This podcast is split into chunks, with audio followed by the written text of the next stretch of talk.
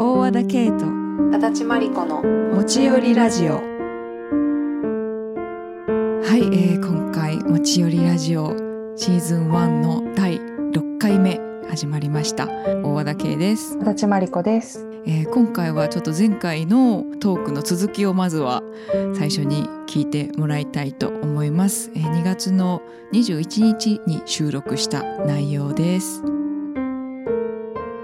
じゃあちょっともう一通お手紙いっちゃいますか。はい。では読みます。はい。プライベートでは信頼できる大好きな人がいますが職場では周囲にこの人ずるくて嫌だなと感じることの連続で疲れてしまいます。いつもずるくなくいられるわけではないこと。私にもずるく感じさせる面があるかもしれないこと。みんな基本的にはいい人たちであることはわかるのですがずるさを向けられたり目の当たりにすると落ち込みます自分がわがままなせいで社会で生きるのに向いていないのではないかと思ってしまいますありがとうございます。ありがとうございますいや、よくぞ、よくぞ胸の内を 吐露してくださいました。ねえ、ありがとうございます。ありがとうございます。うんなるほど。ね、ずるさ。ずるさね。ずるさなんか、けいちゃんはさ、結構ずるいなって、最近とかさ、あとずるいなって思ったこととかある？あんまりね、ちょっと私もこのお手紙をいただいて、思い返してみたんだけど、あんまりずるいなっていうふうに思ったこと、あんまり最近ないなと思って。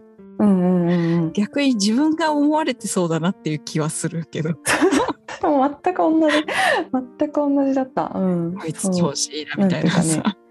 うん。そうだ、昔あったな。うん。なんかまあ、私とけいちゃんは今、基本フリーランスというか、私は、なんというか、いろんな、こう、アルバイトに行ったりとか、まあそういうおつお勤めをしたりとか、お勤めはだいぶ前ですけど、まあ、会社員時代も長かったんですよね。だからその職場フラストレーションあるあるは本当にもうね、痛いほどわかります。わかります、わかります。もうね、でも確かに、ね、やっぱ組織、うん。集団にいたらやっぱすごく感じうんうんがあるんだろうなって思うよね。そうそうそうそう。あの、まあ、ずるいにもさ、いろいろあるじゃん。例えばさ、本当にちょっと小ずるいみたいなのとかさ、うんうんうんあの、なんだろう。なんか、てへ、てへって済ます、なんか済まされる程度のさ、そうだね。たくずるいな、みたいな。うんとか、まあなんだろう、あの人ちょっといつもサボってるよね、みたいな。掃除サボってるよね、みたいなさ。なんだろう、そういうずるさとさ、うん。あとはなんだろう、上司が私の手柄を全部自分のものにしして出世しやがるみたいなさ、なんかそういう、そういうなんていうかさ、そうね。そういうのもあるしさ、うんうんまあいろんなずるさがあるよね。そうね。ね。でもなんかやっぱそういう人の、そういう瞬間を目の当たりにし,、しちゃうと落ち込むっていうのはすごいわかるな。なんかね、ショックを。うん。でもなんかその自分がわがままなせいでその社会で生きるのに向いていないのではないかっていうのは少なくともそんな風には思わなくていいかなって思ったかな。そうだよ。うんなんかこの文面どうしてわがままなんだってそうだよ。そうだよ、そうだよ。ななぜどこがわがままなのって思った。そうそうそう。だってさ、多分こういうふうに書いてくれるってことは多分ずるい、小ずるい人たちがいて、もうそれにちょっとへきへきしてるわけじゃないですか。そうね。むしろなんかこう搾取されてるみたいなね。自分がむしろね、そうそうそうそう、搾取ねそになるう。不こと当にね。そうそう、思うことが多いシチュエーションがあったのかなとなんとなく思ったり。うん。うん。だから、その自分がわがままなわけじゃないし、うんむしろなんか、その社会で生きるのに私はわがままで言いながらにしてうん調和していくっていうのが一つのテーマで、うんうんね、今日ちょっと調和がテーマになってきたんだけど、そうだね、そう。なんていうかさ、わがままなのって別に、うんわがままが悪なわけじゃなくないですか？うん、全然悪じゃないとうん。思います、私は。だし、ね、わないよね。ただそのわがままによって調和が乱れるっていう結果は生まれる時もあれば、うん逆に言うとそのわがままがさ、うん最高の演奏になったりもするわけじゃ。うんんうん、そうだね。うん。結果的に調和すればさ、うんそれは多分必要なことでさ。うんうん、うん。そうだね。だからなんかこう、うん。そういうフラストレーションを感じるときって、やっぱそのバランスがこうなんか、アンバランスになって、すごい負荷がかかっちゃったりとかね、そうそうそう。してる状態なのかもね。そうそれすごい思いました、うんね。だから本当はそのその人たちがずるいのが嫌っていうよりは、うんうん。なんか自分が舐められてるように感じるとかさこの人にはずるくしずるさを見せても構わないって思われるとさ嫌じゃん。そう。それすごいや。なんか舐めら舐められてるってことだからさ。それすごいや。それ嫌だよね。それ嫌だわ。すげえ嫌だよね。でそのさ舐められてるのをさ、うん。こうその場で切れられないとさその夜眠れないぐらい悔しかったりするじゃん。わかるわかるわかる。そういうのはねなんかあるから。まあなんかわかんないですけど、うん。なんかねもしかしたらそういうストレスなのかもしれないなっても思ったし、うんやっぱりなんかね自分が気持ちよく働けて、うんうんいいクオリティのものを世界に放ったぞみたいなね、うん気持ちをみんなで共有できてでそれでこうみんなで美味しくうんうんよしよしって帰るっていうのがまあ一つの理想かなとも思うしさ。そうだね。だってしかも、すごい極端な言い方をすると今いる場所うん、だけが社会じゃないじゃない？そうそうそうそう社会は複数形だからね。なんかもしかしたらすごいもっと合う、うこんう、そうそうそうなんかすごいこんなことそれもちろん仕事を変えるとうん。か環境を変えるっておものすごい大きいことだから本当に簡単に言ってくれるなって思うかもしれないことなんだけど、うん。あのーそのしこの仕事に対していや絶対これだこのクオリティは絶対に保たなきゃダメでしょうん。みたいな意識もやっぱり人によってそれぞれ違ったりしてさ。うん。やっぱこう仕事一緒にしてて心地うんいいのってさ、その辺の基準がやっぱ近い。人たちでさ逆に自分よりも高くて。すごいだから尊敬できるとかそうさそうなやっぱのなのそういう人たちとそういう環境で働きたいよね。そうそうそうそうなのそうなのそうなの。でそう思うのは決して悪いことではないと本当に強く言いたい。うんうん。そのケイちゃんが言ってた社会はいくつでもあるっていうのは本当にそうで、うんうん。だからもしかしたら例えばさ自分がすごいめっちゃバドミントン上手くなりたいとしてさ、うんうんもうバドミントンに燃えててさ、うん。別にプロになりたいわけじゃないけど自分なりの何かを極めたいみたいな野望がある時にさ、うんうん。周りがこういやラリーを続けたいんだと、うんうん。だから強く打つなとか言われたらさ、うんうん。多分不協和音調和が生まれないよね。そうだね。うん、その人は真剣勝負がしたいけどさ周りは楽しくやりたいみたいなだとさうんうん。絶対やっぱちょっと難しいと思う。歩み寄らない限りは無理じゃん。うんうんうん。だから自分が一番居心地よくいられる場所を選んでいくっていうのは、うん。なんかその今すぐそれが現実のものとして動け動く動いたり動かなくてもいいんだけど、うんうん。まあ、まず自分が何を望んでるかっていうのをさうん。感じ取るのはとてもいいことだと思うんですよね。本当そう思うな、うん。なんか。それだけはやってもなんかね、うんうん良くない。うん。そう思う。なんかその今いるところに適応できないから自分が社会的に行こうっていうのは絶対にそうそうそうそれだけはそれだけはな。ないいとうん。思うから、そのそれだけはね間違いなく言える。ない。そうだけどまあ嫌なもんは嫌だと。うんうん。でもなんで嫌なんだろう。逆にどうなれば嫌じゃ嬉しいんだろう。もっと自分が生かされて生き生きと生きていけるんだろうみたいなのを感じるのはさ、うんなんかまあもうすでにもちろんねそういうことも十分されてるかもしれないんですけど、うんうんそれをやってみるのはなんか自分と出会うっていうことだから、うん素敵なことなんじゃないかなと私は思いました。ですね。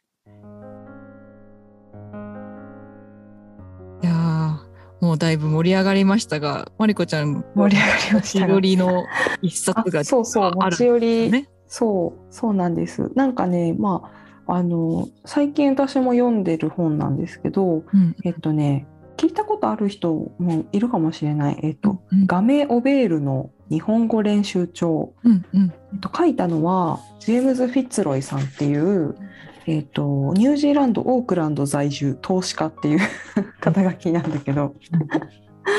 中身はねあの日本語で彼の日本語で書いていて。うんで、まあ、多分文章とかいろいろ読んでる中でおそらくあの多分3 4 0代なんじゃないかなの、まあ、男性でうん。と出身とかまでは私は読み解けてないんですけど、あのまあ多分ものすごい結構あえてここの言葉を使うとエリートうんな育ちなんじゃないかなと思うんですけどものすごくその知的というかうん。あのすごい深い知性とうん。あとやっぱりね優しさで書かれてる本でもともとはねその彼が、うん。まあ、ジェームズ・フィッツロイさんが日本語で書いてたブログから抜粋したものなんですけど、うん。えっとね制度社っていう出版社からあのユリーカとか現代思想とかを出している制度社っていう出版社から発行されていて日本語で書いてあるからねこうなんて言うんだろう。あのすごい面白い表現とかいっぱいあるんだけど、うんなん。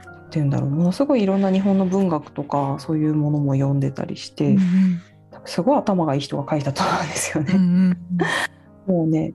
であのなんだけどやっぱ人間の前世みたいなものまあ良い善良な善の前世そういったものを本当に信じてうん。書いてるなっていう信じて生きてきた人が書いてるんじゃないかなって私はすごい感じて、うんそうその本を今回ね、うん。けいちゃんに紹介しようと思ったのが、うんまあなんでかっていうとさあのやっぱコロナのうん。世界になって私たちなかなか移動ができなくなって、うんうん。やっぱ結構ね日本にずっと同じ場所にいなきゃいけないみたいなうん。無意識にこうちょっとねどっかでうん。風通しがね、まあ悪まあ結果的に悪くまあいいこともいっぱいあると思うんだけど、うん。風通しが悪くなってったりとうか、ん。こう毎日 SNS 空間を見てうんざりしてっていう日々が続いてるんじゃないかなって思うんですよ。そういう人も多いんじゃないかなって。うん。なんだけどこのあの画面オベールの日本語練習帳を読んでると、うんやっぱりその日本の価値観日本社会の価値観とされているものの外側からうん書いてある、外側からその日本か社会の価値観とされているものについて、時に鋭く、うん。時に本当に訴えかけるようにあの諭すように書いてる本で、うんうん。なんかね日本社会の中にいるとそれ以外に選択肢がないと思わされているものがね、うん。こうガラガラガラって崩れていくようなうん。読書感覚、読書の感覚があって、うんなんかねそれは私が一つ目指しているものでもあるんですね。うん。あの毛布とかを書いててもやっぱりそれは私はやっぱりその日本の外を経験できた、うんうん。まあ、ラッキーな人間だなと思ってて、うんうん。やっぱり生きづらかったあの大学生時代にオーストラリアっていう別の社会を経験できたこととか、うんまあ、社会人を経た後にイギリスに行って本当に自分が解放されていった経験とかっていうのはやっぱすごいねそれに救われて生きてきたんですよ。なので結構その日本社会で当たり前とさ思わされているもののねこうそれをちょっと崩していくっていうのは結構必要なんじゃないかなと思っていて、うんうん。うん。でこれ一冊の本だからさ、うん。一人一人が自分のいいタイミングでそれに出会えるわけじゃないですか。うんうん。だからねなんかね今見たい、まあ、合う合わないももちろんあると思うんだけど、うん。なんか読んでみてほしいなって思って。いやすごい面白そう。そう。でなんかちょっとさっきの特にお便りとかも読んだ後で一箇所だけちょっとうん。紹介したい文章があって、うんうん。ちょっとそこだけ読んでもいいですか？はいぜひ。突然変なことを言うと人間が人間として生きていくために唯一必要なことは集団と一緒に歩いていかないこと。でこれは絶対の決まりである。前にも述べたが天然の災害の時ですら他の大勢の人間が逃げていく方向に逃げていけば死ぬ確率ははるかに高くなる生き残ったところで企業なり社会なり国家なり大きな集団の部分としてでしょう。君が生き残るということの意味は、社会の側から世界を見ないで、君の視界の中心に君が立っているということでなければならない。っていう文章。おおうん すごいね。すごいわ。まあその、うん天然の災害の時に他の大勢の人間が逃げていく方向にっていうのは、まあその前のくだりがあって、うんあのなんでそっちに逃げていくかっていうのを考えなしについていくと危ないっていうこと。あので他の人間がそっちに行ってるからじゃなくて、うんもっと高台に逃げるんだとか、うんそういうなんだろうあの判断基準を持ってないとダメみたいな、なんかねそういう話だったんだけど、うんうんうんうん。けどこの一文でなんか私がいなんかなんか言おうとしてたことはなんか伝わるんじゃないかなと思ったんですけど、うんそう君が生き残るということの意味は、うん。社会の側から世界を見ないで、うん。君の視界の中心に君が立っているということでなければならない。こういうことがねずっと書いてあのいろんなエッセイいろんなエピソードとか、うん。まあ、本当にいろんなジョークとうんうか、んうんすごいユーモラスで、うんうん時にシニカルででもすごいいい文章。うん、いやー結構ハッとさせられるね。そうハッとさせられるでやっぱりなんかねこの人の目線からじゃないと書けないことを書いてくれてるから、うんうんやっぱりそれって無意識に私たちが最近聞かなくなってきたようなうんことだったりするかなって思うんですよね。まあ私たちっていうとあれだけど。うん、そうだね特になんかこのコうんロナ以降の2年間でものすごくドメスティックに生きていて、うん、まあ、集団の逆に絆が強くなってるっていういいところもあると思ってるんだけど、うん、うん、うん。でも集団がいいと思うところを目指すっていうふうにいつの間にかなりがちだよね、やっぱり。そうそうそうそうなの。で、そそれを破るとわがままってなるじゃん。うんうんけど多分さ、うんそうじゃないよね。うんうんうん。わがままっていうのは悪いことじゃないし、むしろこのね、うんうん視界の中心に自分が立っているっていうことかんがやっぱり大事っていうふうに言ってくれる本っていうのはなんかね、うんぜひ一回読んで感じ取ってみてほしいなと思います。本当にね、いい話がいっぱい書いてあって、私はね、すごいこんな風に書きたいって私ずっと思ってたなって思いました。ねはい。なんか一人にな、一人で生きる。まあ一人になっても生きるというか、うん一人で進むっていうのが私のずっとここ数年のテーマなんだけど、うんそれにもやっぱり共通し、すごく共通してるうんうんかなと思います。あうん。でも一人で進んでると本当の仲間に出会えるから、うんうんだからね一人で進んで心を開いて本当の言葉を語るっていうのは、うんまあ、あの私がこの間参加させてもらったタゴール・ソングスっていうあの、まあ、バングラデシュ、まあ、ベンガルのあの本当に偉大な詩人のうんうん。歌なんだけど、うん。まあ、そのタゴールが言ってて、うんうんうん、あのインドの国歌とかを作曲作作詞してる詩人なんですよね。偉大なね本当に。うん。まあ、そのね自分だけは心を開いて本当の言葉を一人で語れ一人で進めって言ってる。うん、いややっぱそれなんじゃないかなって思うんだよーね、うん。調和の大前提は。そうだね。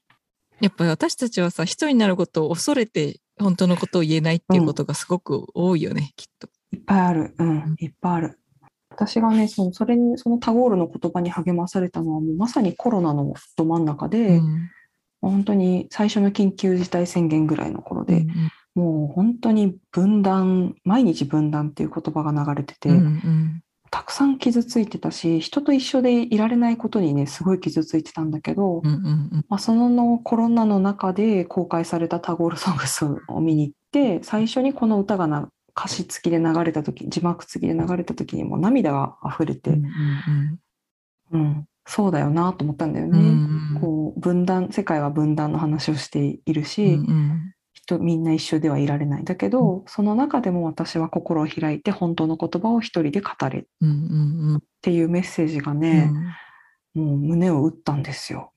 本当にそうだね。なんかうん。すごく今の話聞いて、私も当時のことがうん。思い出されたんだけど、やっぱそのコロナについての考え方とかも含めてすごくいろんな分断が生まれてて仲良かった人同士でもそういう考え方の違いによって結構分断が起きちゃって、しかもまあそれってやっぱ SNS 上はすだったのがすごい多いけどさ、こうその中でこう久しぶりにリアルにこう自分の仲いいお世話になった先輩に会えた時があってうんうん。私はすごくうん。嬉しくて、あのちょちょっと無理してでもあの1年以上会ってなかったから会いに行ったんだけどその時にこうまあマスクするしないみたいなねあのそういう分断もあったじゃない、うんうんそれでちょっとこう、まあ私はマスクをしていたんだけど、それに対してその人は違った考え方があったみたいで、私にがっかりしてたんだよね。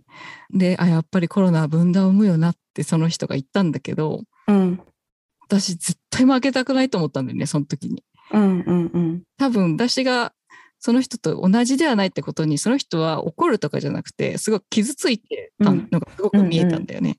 同じじゃないってことにものすごく傷ついて悲しいと思っててでもうんそれは傷つくところじゃないって思ったしこう私はその考えか、そこのマスクにおける考え方とかが違ったとしてもでも私がうん。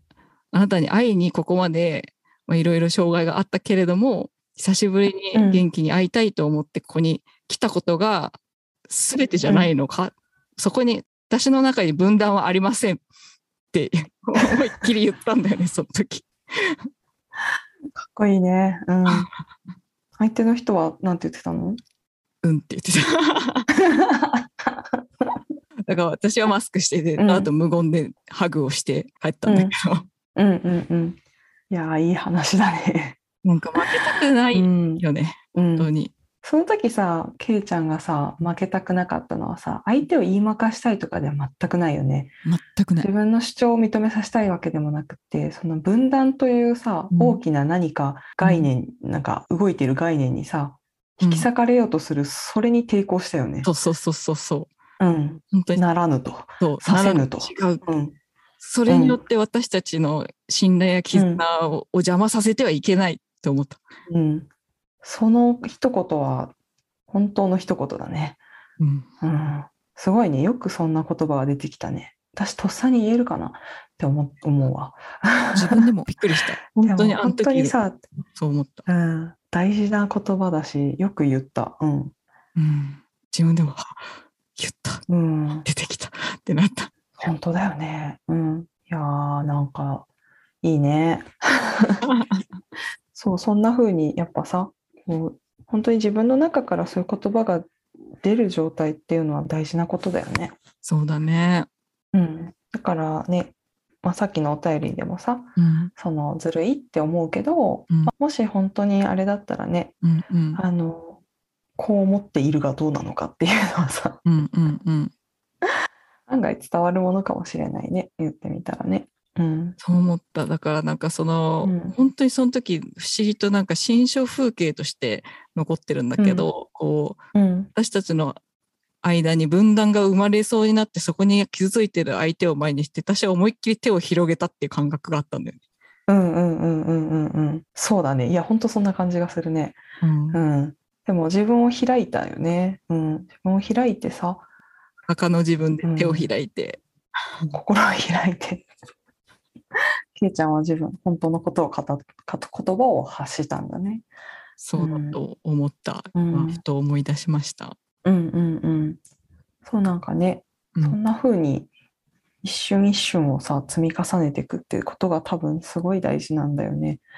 うん本当にね、小さいことでもさ、そう思うな。いやーなんか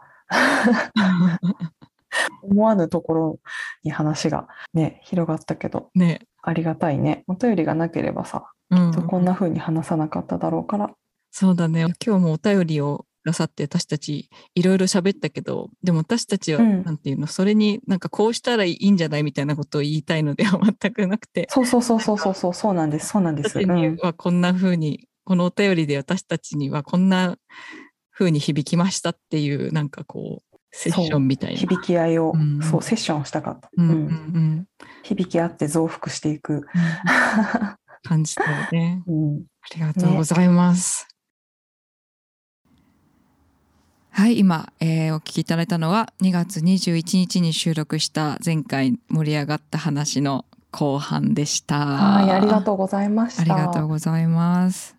いやーこのあの収録した21日から世界がまただいぶ変わりました本ね。当にね、本当にうん、ね、これを撮ってた頃には、正直こんなね、うん世界になるとは、あの、やっぱりうんうん想像はできてなかったなってすごい思います。できてなかった。なんかねもちろん日々ニュースうんうん。にはなっていたけど、うん、本当に始まったんだっていうのはやっぱもう今までにない経験だね本当に。そうだね、やっぱり本当にリアルタイムっていうと言葉が軽いかもしれないんだけど、今まさに起こってる。うんしかもうん。ね、本当にこう、私も友達、ウクライナのから来てた大学院の友達がいて、今もやっぱ住んでるんだよね。うんうん。で彼女がうん本当に今もうまさにこういうことが起こっててっていうのを今こう Facebook とかでシェアしてくれてたりするんだけど、うん本当にこの現実に起こってるんだなっていう。本当だね。ね。きっとねなんかこれを聞いてくださってる方もきっとそういう方多いんじゃないかと思うんだけど本当になんかその日もう何も手につかなくてねそのニュースが出たにそうだっ日にねた。。うん、本当にね、うん。なんか手につかなくって、あの、もうなんていうか、ひ私はもう引き裂かれそうな、自分がどっか行っちゃうようなぐらい、こう、もうどうしていいかわからないうんと、うわーってなってた時に、けいちゃんから同じ LINE が来たんだよね。うんそうそうそう。で本当にもう同じ状況でもうどうももうう本当引き裂かれそうな気持ちで。うん。LINE から伝わってきたもん、なんかその感じが。それで電話して、ねすごい短いい言葉だったけどね。短い言葉でね、戦争ってうん。それだけ送られてきて、うんでもその見ただけでもなんか、あ同じうん。私と同じように混乱して戸惑っている人がいると思って、うんうん。うんうんそうそう。それでその後ね電話でけいちゃんと夜話したんだよね。でなんかまあうん私は本当にそれが結構救いというか、もうねそれまではうん。どうかんもうやっぱり落ち着いて考えるっていうのが難しかったしこうニュースを見ているのも辛いんだけど、でもニュースをずっと追ってしまう、うんうんもううんあの自分がどこにいるか分からないぐらいの感覚になっちゃったんだけど、まあ、けいちゃんと話して、あのお互いどう思ってるっていうことを、まあうんゆっくり話しうんて、それでこう、うんうん。しばらく話してで途中からね、うんうん。ちょっとこう話を変えて私が最うんうん近行ってた海の話、まあ由比ヶ浜に行ってたんだけどあの由比ヶ浜の話をしたりとか、海すごい良かったっていうような話をけいちゃんとしてたらなんかね、うんうん1時間半ぐらい喋ってたよね。けどそうだねそうそうだった。終わる頃にはね私すごいなんていうか自分に戻ったような気がしたんだよね。うんなんていうかこう感覚で言うとあの本当に自分の真ん中に戻ってきたっていう感じになった。うんうんでそれうんあなんか安定したなと思って。でそしたらねその自分に戻ってきたっていう感覚になった後はあの落ち着いて、まあ、自分の意思でニュースを見たりとかあの自分の意思でこう思っているっていう、まあ、意思表明をしたりとか、うん、できるようになったかな。うんでやっぱりねこう SNS から距離を取るっていうのもあのすごくや私はやっていいと思うし、でも一番多分大事なのは、その SNS から距離を取っても気持ちが落ち着かなかったりってするじゃん。だから本当に大事なのはやっぱり自分の中に、まあ、自分に戻ってくるってこと。私はなんかそれをホームポジションに戻るって呼んでた、呼んだんだけど、うん、うんまさにその感覚をねけいちゃんと電話して感じられたかな。うん。うん。いやよかったし私も本当にうん。助かった。うん、本当にあの、まあ、これを聞いてくれてるあのリスナーの方もやっぱり同じようにこううん。混乱してどうしていいかわからなくってっていう落ち着かない、うん。混乱してる人も結構いるんじゃないかなと思うんですけどやっぱりどう思ってるかをさ、うんうん。話すっていうのはすごうんうくん。安定のために必要だし、うん。うん、本当にそうだと思う、もうなんかでも意見を持ってる持ってないとかもうなんかその前にまず、本当に今ものすごいことが起きてるわけだからさ、う。ん、なんか受け止めきれなくて当然だしね。そうなのそうなのそれぐらいのことが起こってるんだからさ、まずそもそも言葉にならなくて当然だと思うんだよね。うんうん、でもこう、うんうんうん。SNS とかを見てるとさいろんな人がこう自分の意見を持ってるように見えると思うんだよね。うんうんでそれの中で、うんうんうんああどうしようどうしようってなってくっていう流れはね多分多くの人が経験してるんじゃないかなと思うんだよね。すごくそうだと思う。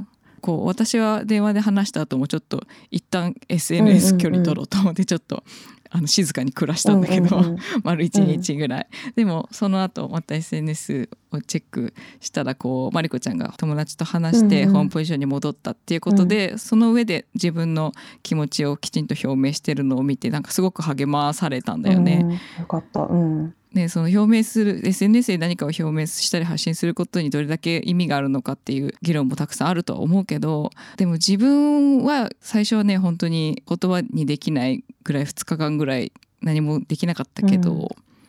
でも絶対にノーだ、うんうん。戦争はノー。絶対にノーだっていうのはもう全身全霊で魂から爪の先まで感じることであって、なんかそれはもう表明しようっうんうんてすごい思った。うんいやそれなんかねけいちゃんのツイート見てて私もそれはすごい伝わってきた。うん。うん。ねうん。なんか本当にさあの、まあうん。前回収録した中でさそのけいちゃんが、うんうん。あの分断はないって分断は起こってないって、うん。私の中にね、作ってるの。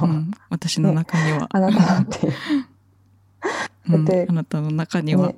あっても、うん。だとしても私の中にはない。うん、うんでそれをさ、ね。思わず言わずにはいられなかったっていうさ、その感覚に多分近いものだよね。そうだね。そうだと思う。で本当はそういうのそれが大事なのであってさ。でうん。やっぱりその SNS でその表明するししないがっていうことじゃなくってさやっぱり自分はうんうん。魂からさ、そううん。湧き上がってくる声があればさそれはやっぱり大事にしてほしいなって思うんだよね。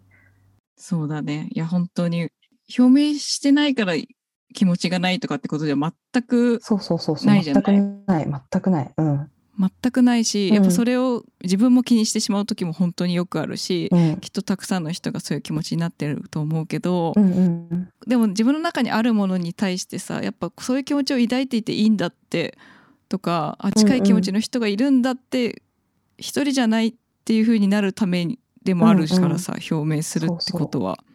もちろん一人でもその意思は持ち続けるけどうんうん。自分一人でもね、うん。でも共に生きていきたいから、うん、やっぱ、うん。それを連帯っていう言葉があるから、うんうん。連帯ってそういうことだと思うんだよね、あなたを一人にしないっていうこと。うんうん。そうだね。そうだね、うんまあ、自分がどう思ってるかを見つけることってうん。やっぱりすごく簡単ではないから、けどそういう時それを見つける作業をどう感じてるかをさ確認する作業ってやっぱ仲間との会話の中だったりするし、なんかそういうふうに助け合って支え合っていくのは同調とは本当に、ま、全く違うものだと思うから支え合って自分を本当にね、うん、強くしていって自分を強くすればお互いに助け合えるからって思ううん、かな。そう。本当にね一人でやれるうん。感じじゃない気がする。うん、一人でやれる感じじゃないと思う。だから仲間がそうそうそう。うん、本当にそうだと思う。い。やそんな仲間周りにいないんだけどみたいな時にさ、うんうん。このうんうん持ち寄りラジオとかさお互い作ってるもの、音楽もそうだし、うん。うん私の本もそうだしさ本当にうんうん。もうそういう存在になれたらさ、と思って作るよね。そうだね。本当にそうだね。えーそれであのもう、まあ、思いがけずねあのこういう今日もトークにもなったんですけど持ち寄りラジオということで趣旨は一応持ち寄りなので今日最後に私からの音楽の持ち寄りを紹介したいと思います。はーい。今日ねこれ収録2月26日にしてるんですけどあの、まあ、今まで私がカバー曲を弾き語りバージョンで紹介してきたんですけど今日はこれを持ち寄りたいなっていう一曲はあの松本啓二さんというピアニスト本当に素晴らしいピアニストがいるんですけど私自身すごくお世話になったもう先輩で今の私の活動も本当に啓二さんなしでは語れないという本当にお世話になって「タッチングソウルズ」ってアルバムなんかはもう鍵盤はほぼ刑事さんが弾いてくださってるんですけどあの刑事さんの楽曲も大好きでその中でも特に好きな楽曲があって「Fearless」っていう曲なんですね。であのまあ、ピアニストさんなので歌のない曲あの歌詞のないインストの曲なんですけどすごく美しい曲で前からずっと好きだったんですけどちょうど2020年にコロナ禍になった時にこう、まあ、私たち音楽家本当に仕事が全部ストップしてあの私たちだけじゃなくみんな世の中が家にこもってた時にこう自宅録音でなんかやれることやろうよみたいななんか作ろうよみたいな感じでみんな、まあ、なんかミュージシャンとか芸術家は何かしらみんな作ってた時期だったんですけどその中で刑事さんもなんかやろうよって声をかけてくれてでその時に私が「あ刑事さんフィアレスに歌詞をつけて歌ってもいいですか?」っていうふうにリクエストさせてもらって、えーそれで遠隔でレコーディングをした曲です。フィアレス、聴いてください。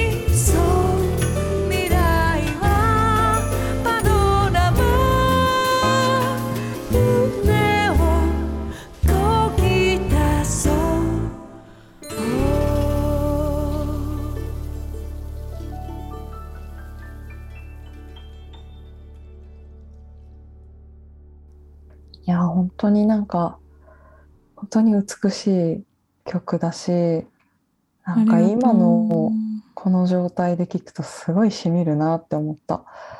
フィアレスってあの恐れまあなんだろうフィ恐れがないっていう状態なのかな。うん、ねやっぱり今日の持ち売りはこの曲にしたいなって思ったんだよね。うんうんうん、歌詞もすごい見ながら聴いてたんだけどすごくいいよねこう何があっても信じていてねとかね。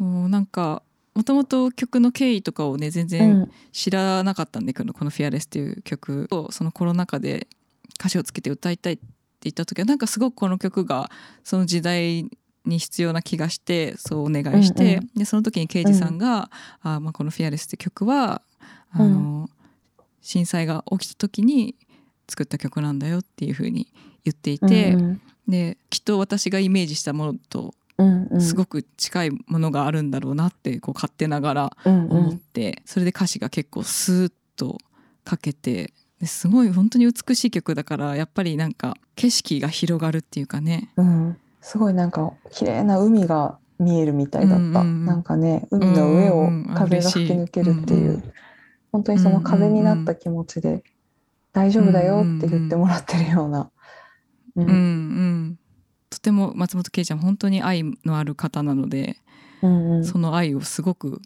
感じる曲だなと思って、うん大丈夫だよっていう。すごいハートにくる感じが、ねうん。歌詞が入ってさ余計に、うんうんうん。増幅されなんだろうね。それこそ共鳴して響き合って増幅されてる気がする。うん。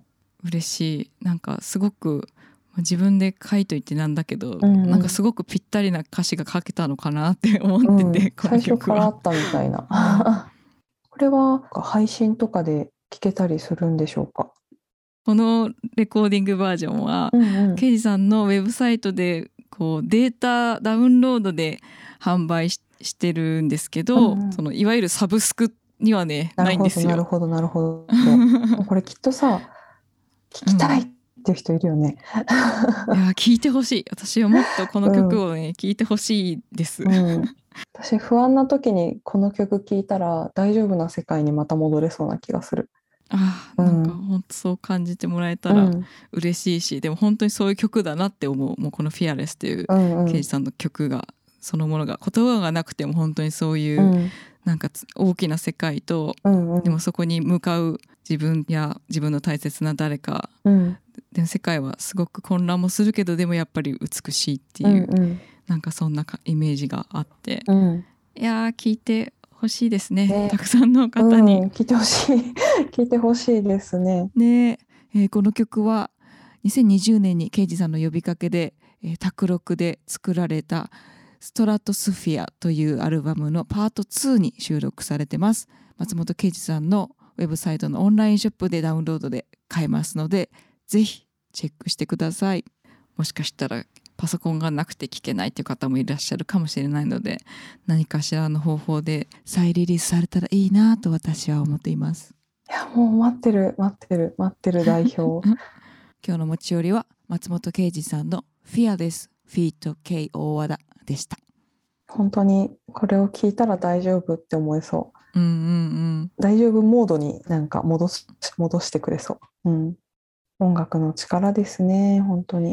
いやーそう思ってもらえたらうん嬉しいし、うん。音楽でそういうことをやっていきたいですね。うん。まあそんなわけで今日、まあ、かなりこうなんていうのかなこうススッスーっていう感じのいつものわちゃわちゃしてない感じのトークまあ で、ちょっ今日はと重まあ重めの。まあちょっと言うなれば重めのうん感じのシーズン1最終回うとんなったんですけれども、シーズン2あのこうメッセージたくさんいただいてまして継続してくださいというメッセージたくさんありがたいことにいただきましていや本当にありがとうございます。もう全部見てます。継続しようと思います。はいやったー。やったシーズン2ねえなんか私たちも本当にシーズン1、うん。本当に手探りで始めてね。ねでもやっぱ体感としてあっという間だったよね。うん、あっという間だったね。そでも毎回相当濃いんだわ。これ私うん編集してるんですけど、そうなんですよ。実は大田圭が本当に濃いので手塚から編集してるんですよこれ。もう結構ザクザク切ったりしてそれでもこの内容の濃さなんで、もうね、うまいよねそういうのがねうん。いやいやいや。そうそうそう。まあなんか私たちもやっぱこう喋ることでさ新たな発見がすごく多かったりとかお互い、うんうん。あそんなことあったんだとかそういうふうに思ってたんだっていうような面白い話うんがうん。出て、引き出されたりしてやっぱすごいありがたい場所だなって感じてて、うんぜひね、うんうん。やっぱシーズンうん2もうんうん。やっていきたいなってなりました。うん。